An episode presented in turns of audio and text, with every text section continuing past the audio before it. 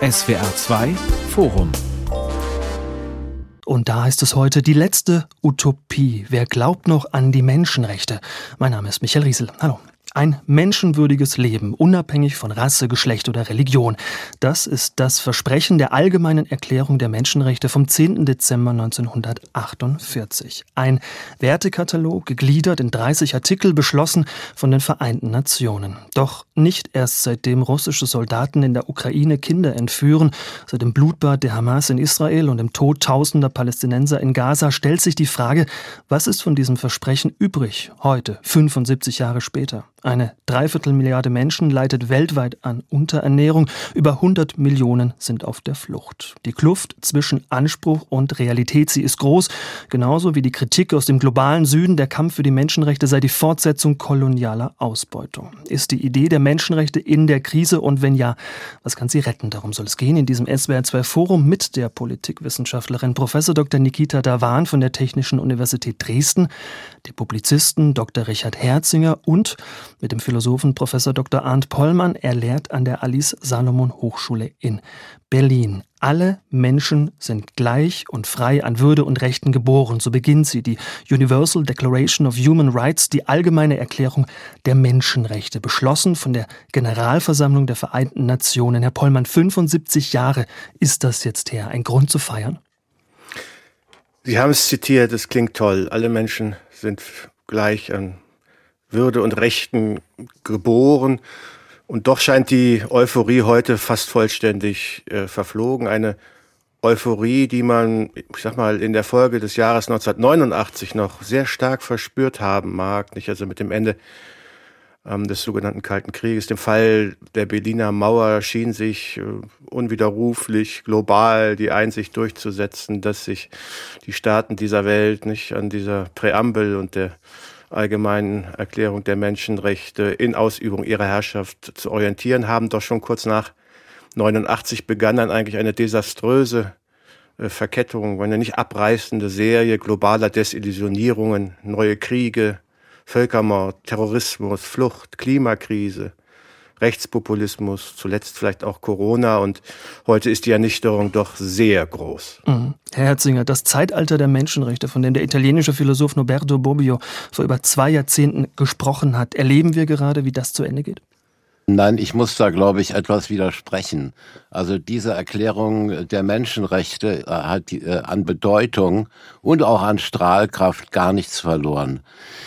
Denken Sie nur daran, wo, wo immer sich Menschen erheben gegen äh, Despotien, Diktaturen, sei es in Hongkong, sei es im Iran, sei es in der Ukraine mit der äh, Maidan-Revolution. Sie können viele, viele aktuelle Beispiele nehmen. Berufen Sie sich selbstverständlich und sind selbstverständlich inspiriert vor den Menschenrechten. Das Problem ist, dass wir genau aus diesem Grund aufgrund dieser, dieser Sprengkraft der Menschenrechte eine Offensive autoritärer Mächte haben, die entschlossen sind, nicht nur die Menschenrechte selber auszulöschen, sondern auch die demokratische Zivilisation insgesamt, von denen diese Rechte ausgehen. Und das, was jetzt zitiert worden ist, diese Brutalität, mit der diese totalitären und autoritären Mächte jetzt vorgehen, Russland, China, Iran, man könnte noch andere nennen, ist gerade ihre Angst, ihre wahnwitzige Angst vor diesen Menschenrechten, vor ihrer Ansteckungskraft. Und ich möchte noch einen Satz sagen. Utopie ist, glaube ich, ein völlig falsches Wort für die Erklärung der Menschenrechte. Das ist keine Utopie, das sind fundamentale Schutz- und Abwehrrechte, die da formuliert werden. Die Menschenrechte sind nicht dazu da, eine ideale, glückliche Gesellschaft zu versprechen, sondern sie bieten sozusagen die Minimalgrundlagen dafür, dass man in der Lage ist, für Verbesserungen der Gesellschaft zu kämpfen. Und das muss man, glaube ich, auseinanderhalten. Hm, so, jetzt sind schon zwei ganz unterschiedliche Perspektiven auf die Menschenrechte deutlich geworden. Nehmen wir noch eine dritte mit rein, Frau Dawan. Viele Kritiker sehen die Menschenrechte als ein ideologisches Projekt des Westens, als Teil einer von den USA dominierten internationalen Ordnung, die gerade, Herzinger hat darauf hingewiesen, massiv erschüttert wird vom Aufstieg Chinas, vom Angriff Russlands auf die Ukraine, vom weltweiten Zerfall der Demokratie. Sind die Menschenrechte in der Krise weil die Macht des Westens schwächelt? Also ich würde gerne am Anfang ein Missverständnis äh, klären, weil ich aus einer postkolonialen queer-feministischen Perspektive spreche, wenn ich äh, mich mit Menschenrechten auseinandersetze. Und das Missverständnis ist, dass äh, die postkoloniale Theorie oder die postkoloniale Gesellschaften Anti-Menschenrechte sind, Anti-Aufklärung sind. Und äh, da würde ich das korrigieren. Äh, natürlich, äh, die postkoloniale Kritik setzt sich mit der Ideengeschichte auseinander und hier insbesondere die Erbe, äh, die unterschiedlichen Normen der Aufklärung, unter anderem Menschenrechte. Und die Geschichte der Menschenrechte ist eine Geschichte der Sklaverei, eine Geschichte der Genozid, eine Geschichte der Ausbeutung. Und gleichzeitig die postkoloniale Theoretikerinnen sprechen von Menschenrechten als Pharmakon. Das ist ein griechischer Begriff und das kann beides sein, Gift und Gegengift. Also auf der einen Seite war diese Idee eine ausgrenzende Idee. Schwarze Menschen, indigene Menschen, Frauen, Romas und Sintis werden nicht als Rechtssubjekte, als legitime Rechtssubjekte anerkannt. Die werden aus dieser normativen Idee ausgegrenzt, ausgeschlossen. Die werden nicht als Träger dieser Rechte anerkannt. Aber auf der anderen Seite, wie vorher gesagt wurde, wenn Menschen in den globalen Süden für Gerechtigkeit kämpfen, dann beziehen sie sich auf die Idee der Menschenrechte. Also das heißt, äh, Ihre Frage nochmals präzise zu beantworten, auf der einen Seite funktioniert Menschenrechte als Ideologie, als äh, es wird instrumentalisiert, westliche Macht zu zementieren, wenn von zivilisierter und unzivilisierter, von entwickelt und unterentwickelt Gesellschaften gesprochen wird. Aber gleichzeitig Menschenrechte können auch Weapons of the Weak, können auch ermächtigende Normen für subalterne Gruppen sein. Herr Pollmann, stimmt denn diese Annahme, dass die Idee der Menschenrechte ein westliches Projekt ist? Ja, ich stimme zunächst beiden mein, meiner Vorrednerinnen zu, Herrn Herzinger, in der Erinnerung daran, dass etwas verloren ginge. Nicht, wenn wir die Botschaft der Menschenrechte jetzt nur, weil sie in die Krise geraten sind, verlernen. Gerade in diesen Krisen ist es wichtig, an dieses Erbe zu erinnern, von denen eben manche sagen, es sei ein spezifisch westliches Erbe. Aber da sind schon äh, eine ganze Reihe von Missverständnissen vorhanden und insofern stimme ich auf Frau Davan emphatisch zu, dass man das, was man heute jetzt so als postkoloniale äh, Menschenrechtskritik ähm, etikettiert, im Wesentlichen eine sag mal, innertheoretische ähm, Aufarbeitung, ich sag mal auch blinder Flecken, ja, westlicher Narrative der Menschenrechte ähm, sind. Sicher, es gibt ganz wichtige historische ähm, Ereignisse, sagen Quellen, Dokumente, die man als westlich bezeichnen könnte für die Entwicklung der Menschenrechte. Es gibt aber eben auch eine spezifisch westliche Verstrickung in historisches Unrecht, nicht, auf das die Menschenrechtsdebatte seit jeher reagiert. Und es gibt zudem, und das ist eben auch wichtig bei aller Gefahr hin, jetzt postkoloniale Theorie als irgendwie so einen monolithischen Theorieblock zu framen, der es ja nicht ist. Ja, man findet da ja auch die unterschiedlichsten Ansätze. Aber ähm, wichtig ist sicher auch die Erinnerung daran, dass die Entwicklung der Menschenrechte eben nicht nur im Westen vorangetrieben wurde, sondern dass es auch immer gewissermaßen nicht westliche Quellen, Entwicklungen, Unrechtserfahrungen gewesen sind, die in den Menschenrechtsdiskurs eingegangen sind.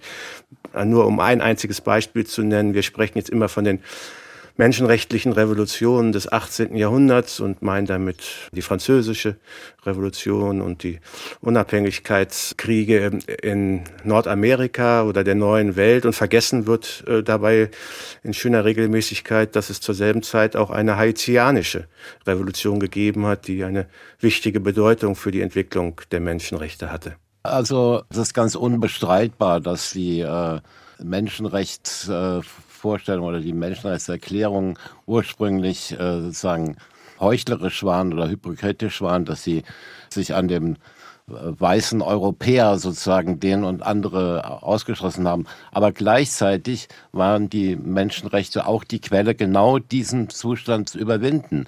Die Entkolonisierung voranzutreiben, die reale Entkolonisierung und die Entkolonisierung des Bewusstseins.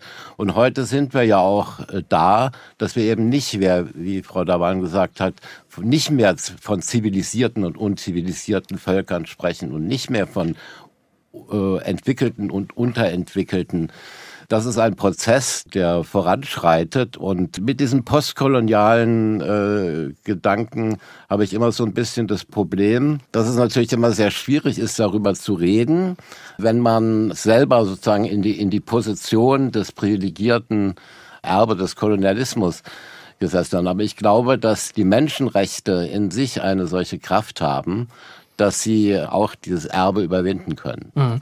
Ähm, Frau, da waren Herr Herzinger hat gerade das Stichwort Heuchelei äh, genannt. Das ist ja dann der Vorwurf, der den Westen gemacht wird. Er spiele da ein doppeltes Spiel. Er schreibe anderen Staaten menschenrechtliche Pflichten vor, die er selbst nicht einhält. Guantanamo, Abu Ghraib, Krieg gegen den Terror, Afghanistan, das sind dann die Stichworte, die in solchen Diskussionen fallen. Ist das denn vorbei?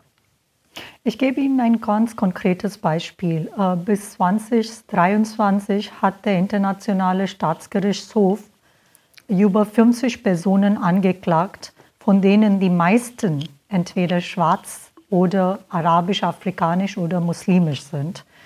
Und das ist dann diese explizite Kritik an der Gerichtshof, dass Menschenrechtsverbrechen werden instrumentalisiert und das ist ein sehr, wenn wir über internationale Völkerrecht sprechen, das ist ein sehr selektives politisches Instrument. Und dass andere Formen von Kriegsverbrechen durch USA, durch Euro europäische Länder werden nicht in derselben Weise thematisiert. Also das heißt, dass westliche Großmächte werden nur als Beschützer von Menschenrechten und als Vollstrecker von Gerechtigkeit wahrgenommen und nicht als Täter von Menschenrechtsverletzungen. Nehmen wir noch ein Beispiel von Frauenmenschenrechten. Wenn Kriege geführt werden, zum Beispiel in Afghanistan gegen Taliban und gesagt wird, hier werden Kämpfe geführt von USA, weil die Frauen befreien wollen. Also das wird von der postkolonialen Welt als Doppelstandard dann wahrgenommen weil man sieht, dass es gibt eine Kultur der Straflosigkeit, vor allem für westliche Staaten. Und das wird auch als eine Gefährdung für die internationale Rechtsordnung wahrgenommen. Also äh, es ist nicht nur China, Russland oder Nordkorea, die die Weltordnung gefährden, sondern auch USA und Europa. Und das also müssen wir ernst nehmen. Ich, Diese Kritik müssen wir ernst nehmen. Erstens muss ich, glaube ich, schon äh, zurückweisen, dass man die Verbrechen, die Russland in der Ukraine systematisch begeht, in einer genozidalen Absicht äh, oder die der Taliban, dass man die auf eine Stufe stellt mit Vergehen und auch Verbrechen, die von, von westlichen Staaten begangen, auch begangen werden. Aber ich glaube, dass diese Diskussion irgendwie zu nichts führt, weil es geht hier ja darum, was bedeutet das für die Geltung der Menschenrechte? Und genau das, was Sie sagen, unterstreicht ja, welche ungeheuerliche Bedeutung die Menschenrechte haben. Wenn Sie sagen, da ist ein doppelter Standard in der Realpolitik, dann gilt es, das anzuprangern, diesen doppelten Standard und zu verändern. Und worauf beruft man sich da? Worauf kann man sich darauf ausschließlich berufen? Auf die Menschenrechte. Es ist ein, ein Prozess, aber diese Menschenrechte äh, geben den Standard, an den man diese auch Doppelmoral beurteilen kann. Also man kann die Frage vielleicht auch nochmal umformulieren. Sollte man äh, den rhetorischen Missbrauch der Menschenrechte teilweise auch durch autoritäre Herrscher, den Menschenrechten selbst in die Schuhe schieben oder eben jenen, die die Menschenrechte rhetorisch missbrauchen. Wobei ich gern hinzufügen würde, dass dieser rhetorische Missbrauch der Menschenrechte längst nicht mehr nur sozusagen eine westliche Spezialität ist. Ja, vielleicht um nur zwei weitere Beispiele zu nennen, die uns unmittelbar in die Konflikte unserer Tage führen. Ja, also Wladimir Putin hat 2022 den Einmarsch in die Ukraine ausdrücklich begründet, ja, mit der Verhinderung, also mit dem Völkerrecht und der Verhinderung eines vermeintlichen Genozids an seinen dort lebenden Landsleuten. Ein anderes Beispiel mit Blick jetzt vielleicht auf die Vereinten Nationen, über deren desaströsen Zustand wir vielleicht ja auch noch reden müssen.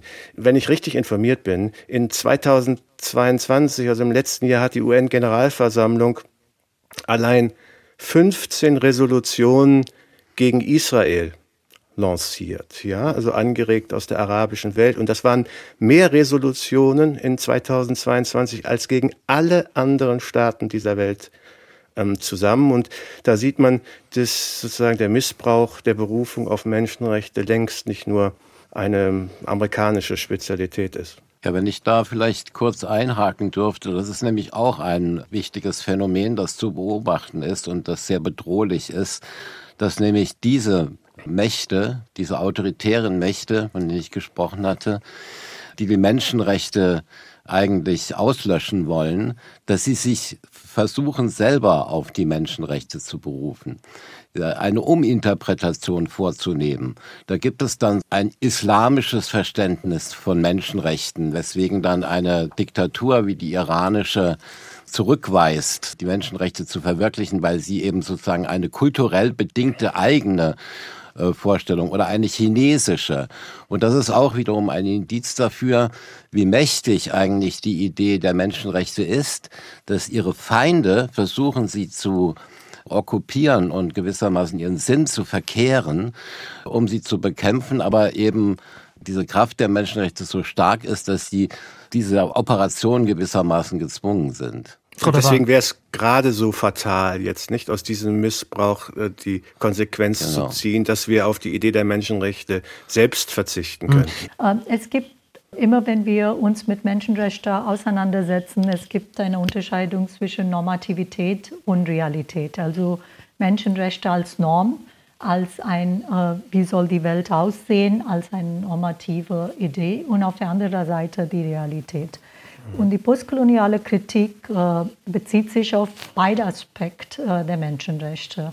Also hier wird gesagt, von Anfang an ist die Idee der Menschenrechte teilweise kontaminiert. Es ist fehlerhaft, weil es ausgrenzend war, weil es war, wie gesagt, eine Idee, wo nur weiße, bürgerliche, europäische Männer als Rechtssubjekte, als legitime Rechtssubjekte, als Rechtsträger galten und andere Gruppen, ob es Arbeiter waren oder Frauen waren oder indigene Gruppen waren oder schwarze Menschen waren oder Tiere, die Natur wurde nicht als Rechtssubjekt gesehen. Und äh, auf der anderen Seite ist die Kritik, dass Menschenrechte funktioniert als selektives Instrument in Händen der Mächtigen. Ich möchte noch mal ganz kurz einen historischen Schlenker machen. Und wenn man sich das jetzt mal anschaut, also wie gespalten die Welt im Moment beim Thema Menschenrechte ist, dann kann es einen ja schon verwundern, dass da vor 75 Jahren in der UNO-Generalversammlung eine Einigung möglich war mit Staaten wie China, Indien, Brasilien, Iran, den USA, dass die am Ende da einen gemeinsamen Nenner gefunden haben. Frau Dawan, wie war denn das möglich?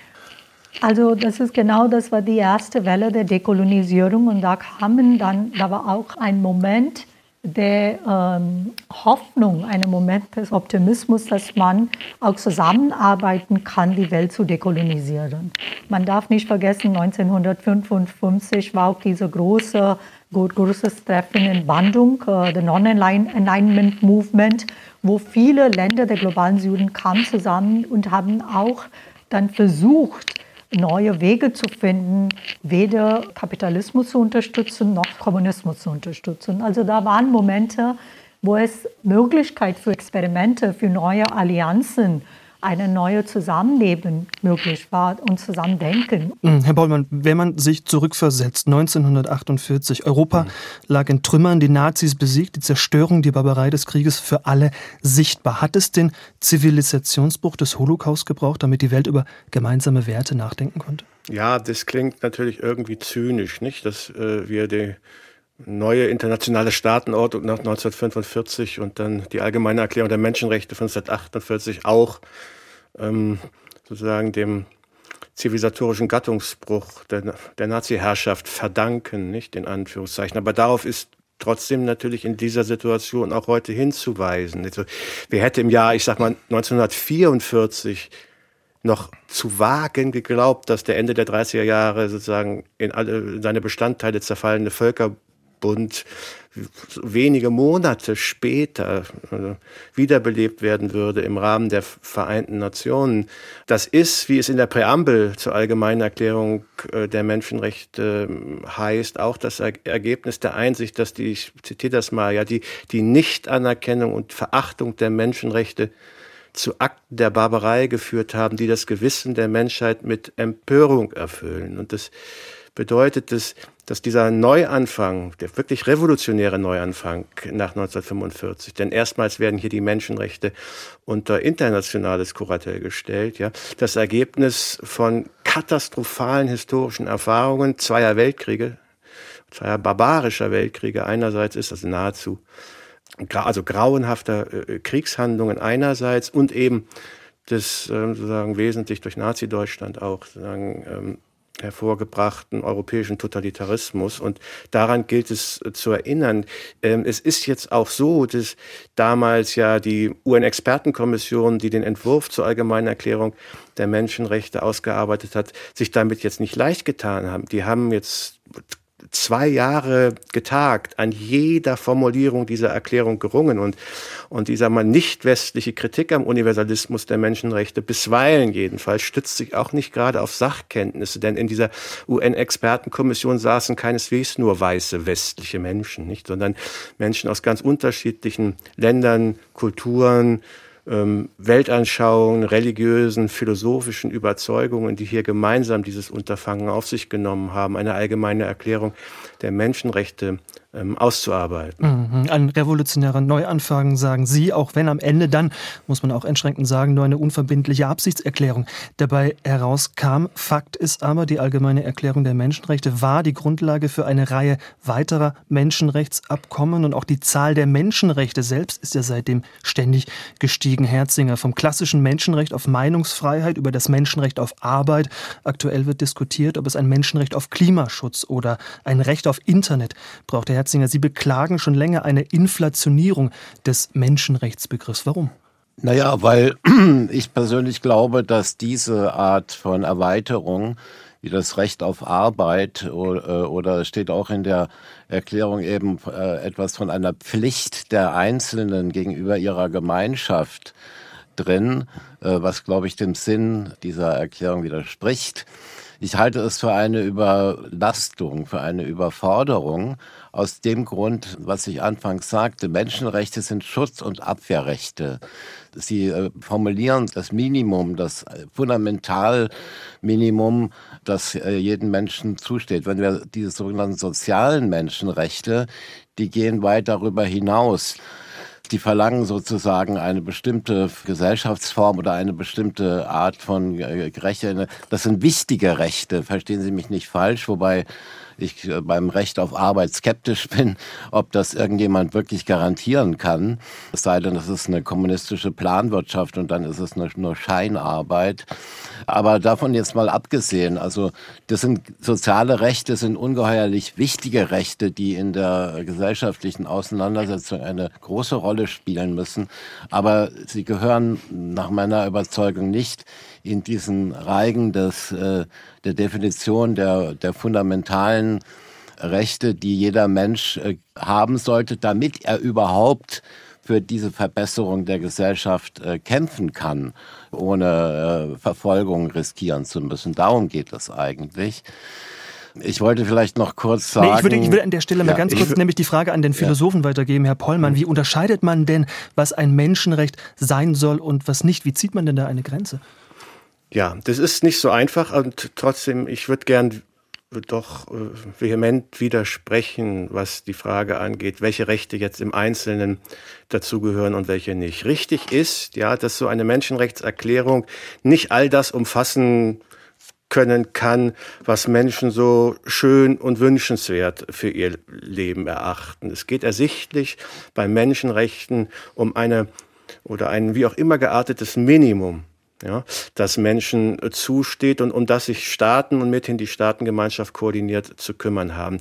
Revolutionär neu an der Menschenrechtserklärung von 1948 ist aber auch ein inhaltliches äh, Bekenntnis dazu, worum es den Menschenrechten insgesamt geht. Wenn man sich das historisch anschaut, wird man feststellen, dass die Menschenrechtserklärung vor 1945 wesentlich ja auf die Idee der Freiheit gleicher Freiheit bezogen gewesen ist. Und das kann verleiten zu der Auffassung, dass ein auf Freiheit bezogener Menschenrechtsschutz wesentlich ähm, Schutz- und Abwehrrechte gegenüber dem Staat generiert. Aber 1945, 1948 trifft man inhaltlich eine neue Entscheidung, indem man fortan die Menschenwürde in den Mittelpunkt der Menschenrechte stellt und damit das menschenwürdige Leben. Und wenn wir, und das ist jetzt die philosophische Schwierigkeit, aber auch das philosophisch Interessante daran, wenn wir uns jetzt darüber unterhalten, was denn zu einem menschenwürdigen Leben, nicht zu einem guten oder glücklichen Leben, aber zu einem menschenwürdigen Leben gehört, dann kommen wir sehr schnell schon auch zu ganz bestimmten Anspruchsrechten in Bezug auf soziale Leistung beispielsweise in der Folge von unfreiwilliger ähm, Arbeitslosigkeit oder aber auch in Bezug auf ähm, Gesundheitsversorgung, ein Dach über dem Kopf und vielleicht auch zu weiteren Menschenrechten, die dort schon stehen und die dort vielleicht auch noch nicht stehen. Der Prozess der Diskussion über Menschenrechte ist inhaltlich immer auch eine Diskussion darüber, was denn nun sozusagen zu einem menschenwürdigen Leben gehört und was nicht. Mhm. Frau Dawan, erklärt das ein Stück weit auch den Streit um die Interpretation der Menschenrechte, dass man so einen Begriff wie Menschenwürde ja nur schwer objektivieren kann und was unter dem Feld ja in unterschiedlichen Kulturen unterschiedlich ausgelegt wird, oder? Also was ist wichtig zu verstehen ist, seitdem äh, der, diese Idee gibt, gibt es einen Streit, ein Kontrovers äh, um diese Idee.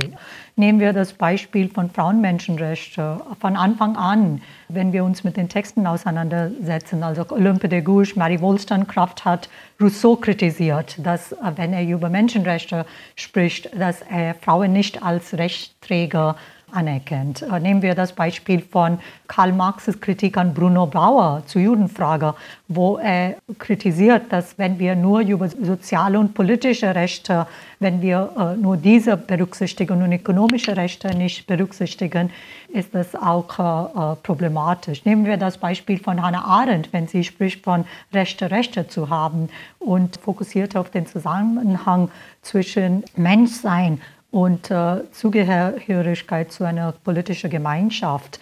Nehmen wir das Beispiel von Amartya Sen, also der kritisiert auch die Idee von Menschenrechten und äh, äh, gibt das Beispiel von Capabilities Approach, wo er auch eine Kritik an der neoliberalen politischen Ökonomie ausübt und wie die Kräfte der Globalisierung, vor allem im Bereich Umwelt, Handel, Finanzen, Investitionen, ein, was wir heutzutage als Racial Capitalism verstehen. Also die Kritik ist gerichtet auf internationale Währungsfonds, an Weltbank, an Welthandelsorganisation, wie die ökonomisch und politisch schwächere Länder sozusagen ausbeuten, auch im Namen von Free Trade und äh, Growth. Oder als letztes Beispiel die Verfassung von Ecuador und Bolivien wo nicht nur Menschen als Rechtsträger gesehen werden, sogar Steine und Berge und Flüsse, wo ein Kritik an Speziismus, also was Peter Singer als Speziismus beschreibt, dass wir dürfen nicht nur unsere Spezies als Träger der Rechte sehen, sondern auch Natur und Tiere sollen als äh, Rechtsträger verstanden werden. Also wir müssen immer wieder versuchen, auch äh, was ich am Anfang gesagt habe, die kritische Auseinandersetzung mit der Idee auch äh, ernst zu nehmen. Aber ich glaube, es ist nicht in erster Linie nur eine Idee. Ich glaube, dass es eine universale Erfahrung, die jeder, äh, jeder Mensch macht. Äh, ich glaube nicht, dass Menschen in anderen Kulturkreisen gerne ohne Gerichtsverfahren eingesperrt, gefoltert, ihres Besitzes beraubt werden. Ich glaube nicht, dass das eine Kulturfrage ist, dass das, weil es im Westen formuliert worden ist, vielleicht Menschen in anderen Kulturkreisen das nicht so schlimm finden. Also hier geht es um ganz elementare Ansprüche und individuelle Ansprüche, das muss man, glaube ich, auch noch einmal betonen, dass die Menschenrechte individuell sind. Und das ähm, gerät natürlich in Konflikt mit kollektivistischen Ansprüchen. Also die, die Grundfrage ist, zählt als erstes die Integrität äh, oder die Würde des Einzelnen oder des Kollektivs, in dem es diese oder jene Rolle spielen muss. Und ich glaube, das ist da eine Grundsatzentscheidung. Und ich glaube, dass angesichts der Menschenrechtslage in großen Teilen der Welt, ja, die Diskussion über Rechte für Tiere, Pflanzen und Steine irgendwie mir ein wenig luxuriös und abwegig erscheint. Ja, man kann vielleicht. Äh, zwei kurze äh, Reaktionen dazu. Also als erste, natürlich ist es ein äh, großes äh, Thema, diese Streit um Genese und Geltung. Dass nur weil diese Idee in Europa entstanden ist, heißt nicht, dass es nicht universal gilt. Also das ist die Spannung zwischen Genese und Geltung. Und zweitens äh, äh, individuell äh, versus kollektives. Und da müssen wir dann ernst nehmen, dass es gibt auch andere Ideen in anderen Kontexten, also die afrikanische Idee von Ubuntu oder die indigene äh, Idee von Bon Vivir in den lateinamerikanischen Kontext, wo gesagt wird, dass wir existieren nicht als nur individuellen, sondern wir existieren, weil wir interdependent sind, weil wir auch äh, politische Community haben, aber auch äh, weil wir von der Natur abhängig sind. Und das heißt, dass wir müssen kollektiv denken. Also ich, ich, würde dann schon sagen, dass es sehr wichtig ist, auch nicht westliche Ideen hier ernst zu nehmen und nicht das einfach das zu delegitimieren und zu sagen, das passt nicht in eine sehr normative westliche Idee von Menschenrechten. Ja, aber bei der individuellen, um das nur ganz kurz zu sagen, Frage, oder dass es sozusagen ein, ein individuelles Recht ist, schließt ja nicht aus, dass es äh, Interpendenzen gibt. Es geht nur darum, dass die grundsätzliche Unversehrtheit sozusagen äh, gewisse Standards äh, gewährleistet sind, das Recht auf Leben, das Recht auf äh, körperliche Unversehrtheit und so weiter und so fort. Und das gilt auch innerhalb von Interdependenzen.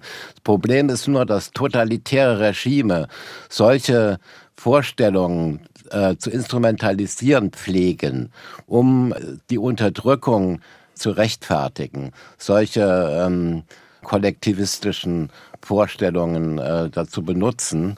Und ja, äh, das ist leider auch, äh, finde ich, leider äh, auch ein Zungenschlag davon in der äh, Erklärung der Menschenrechte selber, mit dieser Pflicht, die da plötzlich auftaucht, des Einzelnen sich seiner Gemeinschaft gegenüber nützlich zu zeigen. Das ist eine andere Diskussion. Das ist äh, keine Frage, dass sie, dass der Einzelne auch Verpflichtungen irgendwie gegenüber seiner Gemeinschaft, aber in diesem Kontext ist es ein Einfallstor dafür, dass autoritäre Mörder, ja, und Leute, die äh, Folterer und so weiter, äh, sozusagen ihre wahren Taten und Absichten verschleiern können. Mhm. Herr Pullmann, ich, das wäre mein... Sie sprechen zum Beispiel äh, Guantanamo Bay. Haben Sie das äh, im Kopf, wenn Sie über Folterer und totalitäre Regime sprechen? Ja, selbstverständlich. Also wenn äh, äh Guantanamo also Sie Bay dann, ist... Die Kritik ist so, gegen USA weil Sie über äh, Folter gesprochen haben. Ich dachte, vielleicht haben Sie Abu Ghraib oder Guantanamo Bay im Kopf. Ich wollte einfach klären.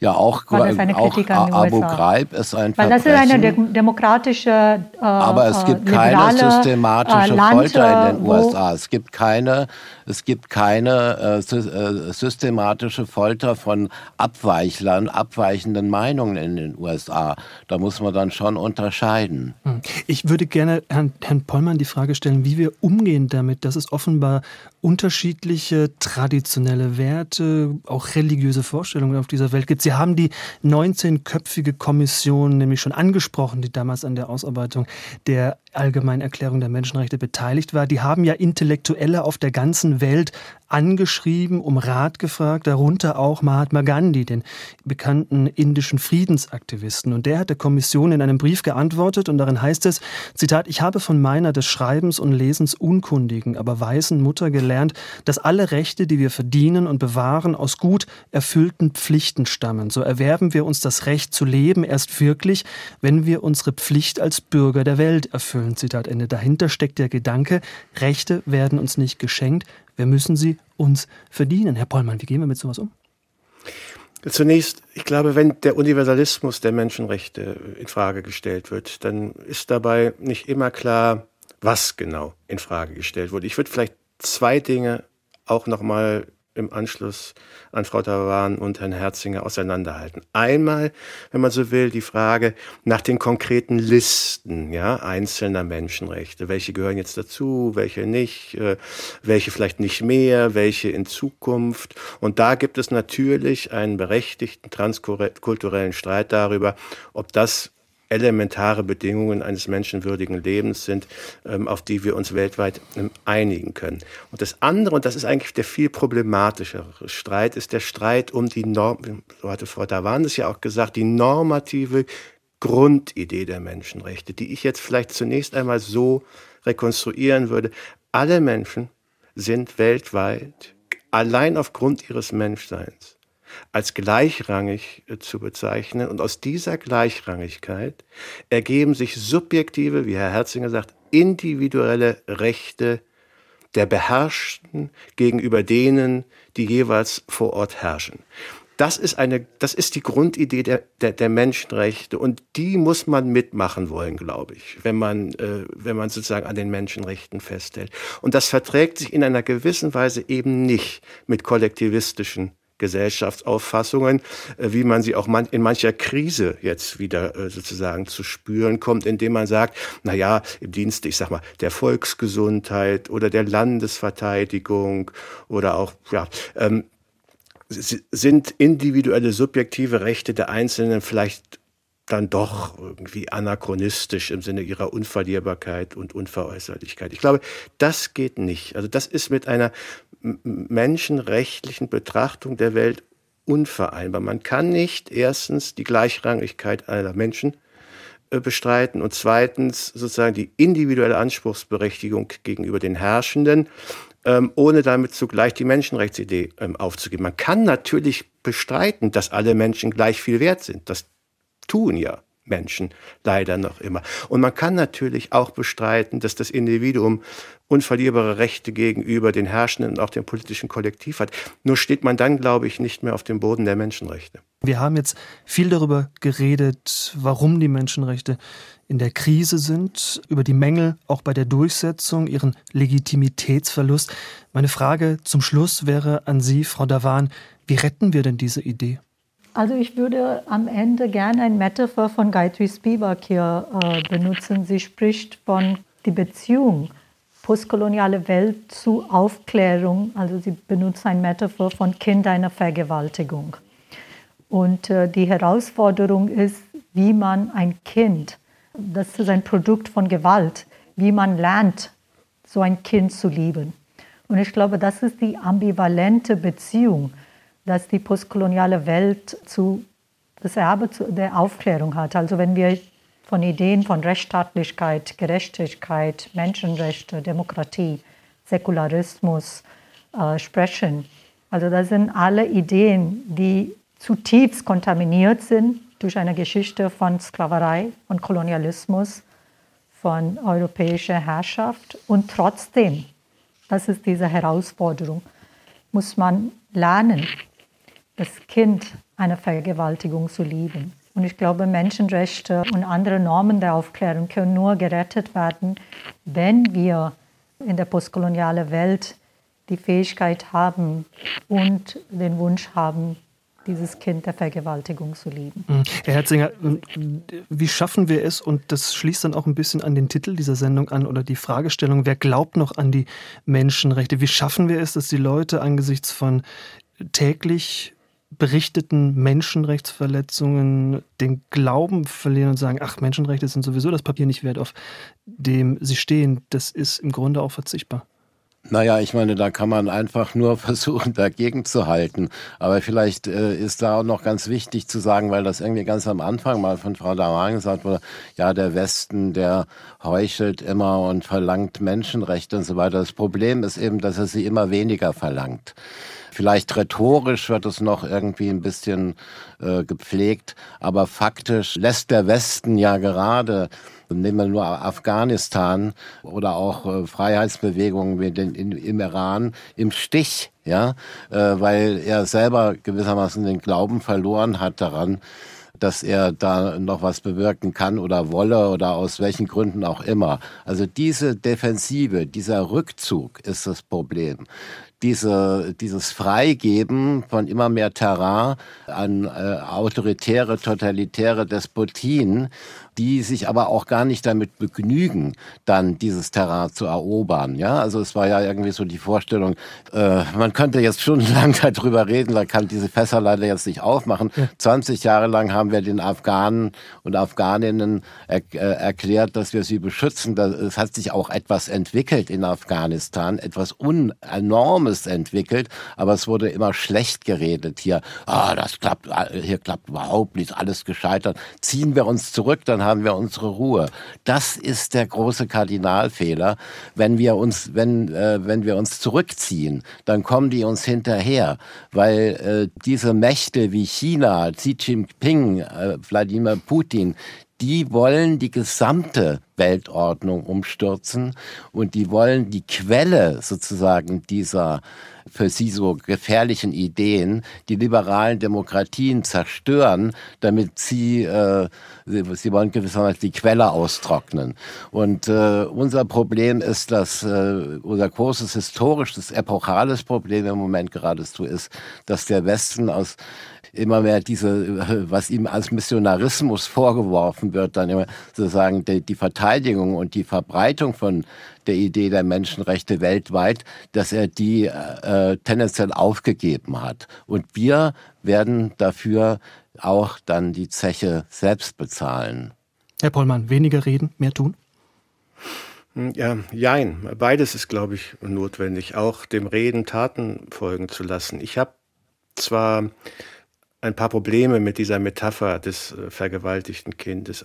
Vornehmlich, weil mit dieser Metapher zugedeckt wird eigentlich das, ich sag mal, das auch das, das würdevoll emanzipative ähm, Rückgrat, ja, das äh, sagen im Kampf für jeweils eigene Menschenrechte auch auch zum Ausdruck kommt. Und trotzdem ist natürlich richtig, wir in Anführungszeichen verdanken die Menschenrechte teilweise katastrophalen Erfahrungen von Krieg, Gewalt, Erniedrigung, Massenvernichtung. Und insofern sind die Menschenrechte, ich, man musste fast sagen, waren die Menschenrechte auch das Ergebnis eines, ich sag mal, globalen Lernprozesses. Also die Menschheit kann lernen.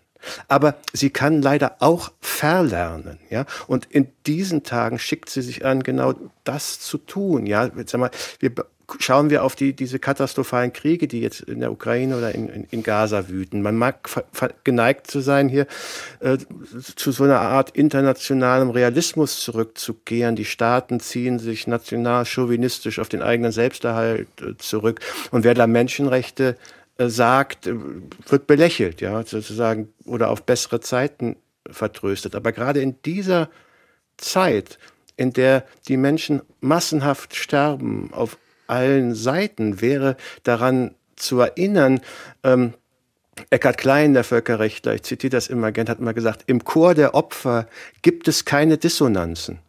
Also wer, wer, wer, wer zum Opfer von Gewalt, Krieg und Unterdrückung wird, hat in der Regel kein Problem mit äh, universellen Menschenrechten. Im Gegenteil, es sind vor allem die, ja, die ähm, äh, an der Autorität ihrer eigenen Herrschaft festhalten wollen, die ein Interesse daran haben, auch den Menschenrechtsdiskurs zu unterdrücken und, und, und zu bekämpfen. Und deshalb muss man, glaube ich, mit diesen neumodischen Abgesängen auf die Menschenrechte sehr vorsichtig sein, ähm, weil man wissen sollte, wem man damit in die Karten spielt.